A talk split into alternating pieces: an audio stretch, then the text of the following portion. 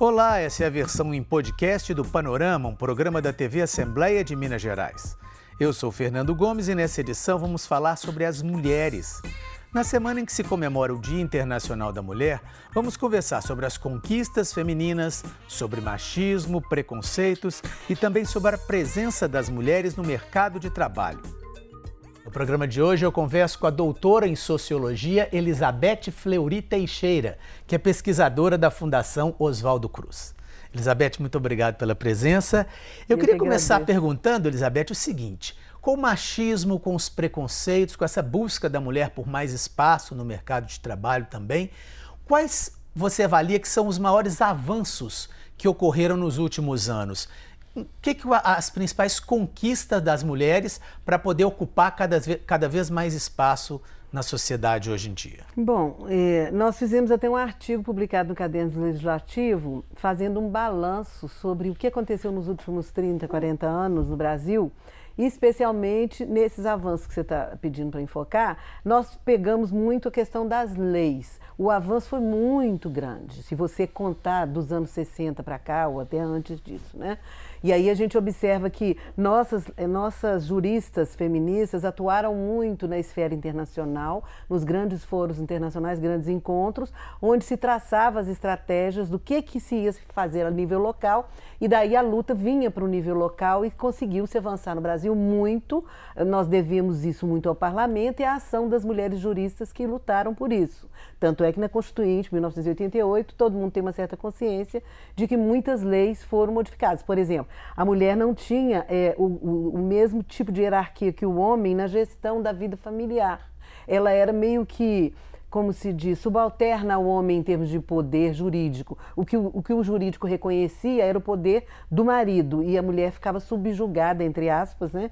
Algumas gostavam, mas submetida à autoridade. O, o, a autoridade reconhecida pela estrutura de Estado era do homem. Uhum. E isso, por exemplo, mudou. Mudou a questão da lei do feminicídio, veio a Lei Maria da Penha. Antes disso vieram outras leis, a mulher poder mexer com a sua própria estrutura de patrimônio. Enfim, havia tantas restrições que os avanços parecem enormes. Uhum. Mas se a gente considerar, por exemplo, nós fizemos uma exposição aqui em 2019, 8 de março de 2019, e as crianças e os jovens vieram e as meninas ficaram horrorizadas quando descobriram que na virada do século as mulheres não tinham direito à educação. Elas não podiam ir para a escola. Aí eu me lembro uma menininha de 9, 10 anos, ela fazia assim com a mãozinha. Eu fiquei até chocada. Falei, será que a gente devia dizer isso para a menina? Que ela ficou em pânico. Elas não podiam ir para a escola. Então as restrições eram de toda a espécie. Você uhum. falou a questão jurídica aí, com essa série de avanços que são fundamentais. Uhum. Agora, essa questão não jurídica, essa questão mais cultural, comportamental, do preconceito, do machismo, dessa coisa um pouco estrutural. Você acha que houve avanço também? É. E em que momento que isso e em que situações que isso ainda persiste até hoje? Pois é, eu sou autora de uma pesquisa que acaba de sair publicada na Revista Brasileira de Sociologia, que é um resumo do, do estudo que eu fiz com os homens punidos pela Lei Maria da Penha em Minas, aqui em Belo Horizonte. Então eu frequentei durante um ano grupos de reflexão, porque a Lei Maria da Penha ela abre a, a possibilidade, se, não, se os delitos não foram graves, os homens vão para grupos de reflexão coordenados por psicólogos treinados pela ONU e tudo, para fazer uma espécie de uma reeducação do seu comportamento. E daí lá eu pude acessar, vamos dizer assim, a cultura desses homens. A gente fez uma pesquisa profunda, criei questionários baseados nesse um ano que eu passei lá, anotando tudo. Aí adaptamos e aplicamos os questionários e analisamos o resultado. Mas os homens são educados dentro de uma certa lógica. Eles fazem uma iniciação sexual muito jovens, até me surpreendeu, a grande maioria antes dos 18 anos, tá? E para as mulheres a regra é exatamente oposta. E revelou também que a maioria dos homens que cometeram violência eh, tem um percentual razoável, mais de 30%, que alegam razões de ciúme. E a gente cruzou esse dado do ciúme com a religiosidade e descobriu que muito desses homens que alegam a questão do ciúme como motivo para a crise que eles viveram no casamento, eh, são homens que foram criados numa religião muito mais severa. Quais os principais danos que podem haver, é, podem, que uma mulher pode ter a partir de relacionamentos abusivos, sejam longos ou sejam curtos? E o que fazer para se libertar desses relacionamentos? A saúde classifica certos casos de mulheres poliqueixosas. Por exemplo, é, chegam ao centro de saúde inúmeras vezes durante um mês e nunca dizem que estão sofrendo violência. E demonstram todos os outros tipos de vulnerabilidades. Uma instabilidade muito grande, problema de pressão, problema de depressão, que não é a mesma coisa, né? Que são coisas muito diversas do campo da, da fisiologia ou do campo da psicologia, desgastes emocionais violentos e, e, e não, e, vamos dizer assim, não, não se deixa claro para os profissionais da saúde do que, que é que se está falando.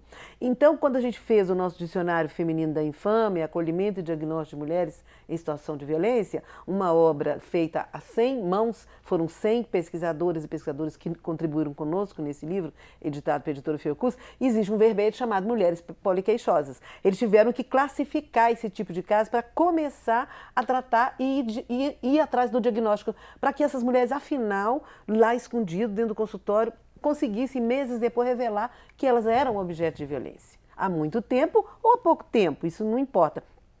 Então eles começaram a descobrir que esses casos, em geral, indicavam que a mulher estava escondendo e que muitas vezes elas eram vigiadas pelos maridos até atrás, ali do lado de fora, do outro lado da rua, esperando que elas saíssem, porque elas estavam vinculadas a um nível de autoritarismo e, e subjugação que elas não podiam nem dizer né, para médica, para enfermeira ou para psicóloga, para assistente social no centro de saúde, que ela, o que, que ela estava vivendo. Mas ela, no entanto, tinha todas essas queixas. Fora as que chegam já todas é, fisicamente maltratadas, com contusões, com às vezes braço quebrado, com um problema no tornozelo, porque levou um chute. As pessoas é, fazem coisas inimagináveis. Se você está nos postos de saúde, no centro de saúde, você consegue descrever casos que são assim assombrosos. Fora o problema do assédio mesmo assim emocional que a pessoa uhum. sofre, que é aquela chamada violência psicológica, né? A, a, pessoa é desqualificada o tempo inteiro dentro de casa, a pessoa é na frente dos filhos, na frente da sua própria família, ou na relação do casal. Quer dizer, tudo que ela diz é uma, uma besteira, é uma, uma desinteligência, para não dizer que é burrice, né? Tudo é colocado como se fosse menor, menos importante, como se tudo que a pessoa observasse fosse um absurdo, e essa pessoa vai deprimindo, né? Ela vai ficando uhum. para baixo, ela vai começando a ter um problema que é chamado de autoestima. Hoje já há estudos contestando muito essa expressão, é igual machismo, é aquele negócio muito genérico que vira clichê, uhum. né? Mas a pessoa vai adquirindo vários problemas que ela não entra na relação com eles. E ela começa a duvidar dela mesma, começa a se achar muito mais desqualificada do que o resto da humanidade, começa inclusive a viver um processo de reclusão e de solidão muito grande, de afastamento de todos, que a pessoa começa a se achar muito pior do que todo mundo, ao mesmo tempo é, é vigiada, ela sofre esse assédio, da, ela não pode revelar a verdade dela, então ela se afasta também da família. Aí começa essa história do isolamento, que também deixa a pessoa muito mais vulnerável. Há muitos agravos à saúde, uhum. em termos tanto físicos quanto mentais, que quando a coisa se alonga, inclusive, né? Elizabeth, nós estamos caminhando para o finalzinho da entrevista. Eu queria que você fizesse uma análise breve aí sobre essa questão da mulher no mercado de trabalho. A questão da diferença salarial, a questão da múltipla jornada, essas críticas excessivas e esse assédio que muitas vezes a mulher é vítima. Como é que a gente pode se posicionar isso e onde avançar um pouco mais para que isso não ocorra no futuro? Pois é, as mulheres como tratadas como seres mais vulneráveis, elas sofrem muito mais esse assédio. O que, que seria o assédio moral? Aquilo que se vive no casamento, de desqualificar a pessoa, também se vive nas relações de trabalho. Você vai desqualificando a profissional num nível tal que a pessoa começa a se colocar como incapaz e se sentir diminuída a ponto de ser o tempo todo chamada atenção, às vezes de uma maneira muito injusta, e, e, e nem, nem ela tem consciência, nem muitas vezes o próprio profissional que está executando isso, quer dizer, é que é o sujeito dessa ação e ela o objeto, ele talvez também não tenha tanta consciência. Agora, como isso? Como há uma permissividade muito grande nas relações de trabalho? E, em geral, os homens são eles os chefes, né? Existem, quando você discute isso, por exemplo, a relação de trabalho na área pública. Isso tudo é muito observado, essas regras hoje de homem e de mulher, de equidade e tudo mais. Mas, em geral, as grandes funções, os, os, os cargos de chefia, os DAS e tal, em geral estão os homens. E mesmo numa instituição como a Fiocruz, observou-se isso. Nosso presidente na época era o Paulo Gadelha, ele observava isso e começou a, a, se, a se preocupar com esse tipo de coisa. Eram poucas coisas que se achava que acontecia. Quando foi se verificar com calma, muitas coisas gravíssimas aconteciam, como acontece em qualquer lugar. Todas as grandes organizações que, quando elas têm um olhar sobre isso e abrem essa discussão pública, porque também é uma discussão que ficou jogada para debaixo do tapete, não se pode assumir que as organ grandes organizações importantes têm esse tipo de problema. Ocorre que, às vezes, é nos lugares onde mais existem esses problemas. Uhum. Às vezes, pequenas empresas, onde é mais fácil você detectar, você está ali, o olhar do dono e tudo mais, você percebe que há isso. Muitas vezes são eles mesmos que cometem isso, mas, digamos, nas grandes organizações, essas coisas ficam diluídas. E você não tem muito controle. Os gestores que têm que responder, até juridicamente, se abre-se um processo, em geral se perde. As empresas, em geral, perdem esses processos na justiça. Uhum. A Justiça do Trabalho hoje tem um olhar muito específico e conhece bem essas leis de assédio moral e assédio sexual. Assédio sexual todo mundo já sabe. Uhum. Aquele cara que passa a mão, que obriga isso, obriga aquilo, que tira, às vezes, uma gratificação para porque está perseguindo uma moça, porque, sei lá, ficou interessado nela, etc. Muitos casos cabrosos a gente viu em todos os lugares. Quando a gente fazia essas reuniões desses comitês todos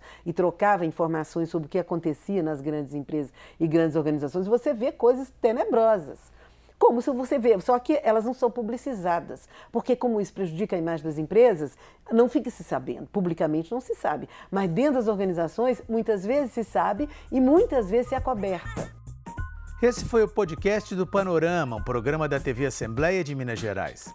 A entrevista completa com a pesquisadora Elizabeth Fleury Teixeira você acompanha no portal da Assembleia, almg.gov.br/tv. Apresentação Fernando Gomes. Produção Marcela Rocha. Edição Rosenildo Silva e edição de áudio Bruno Oliveira.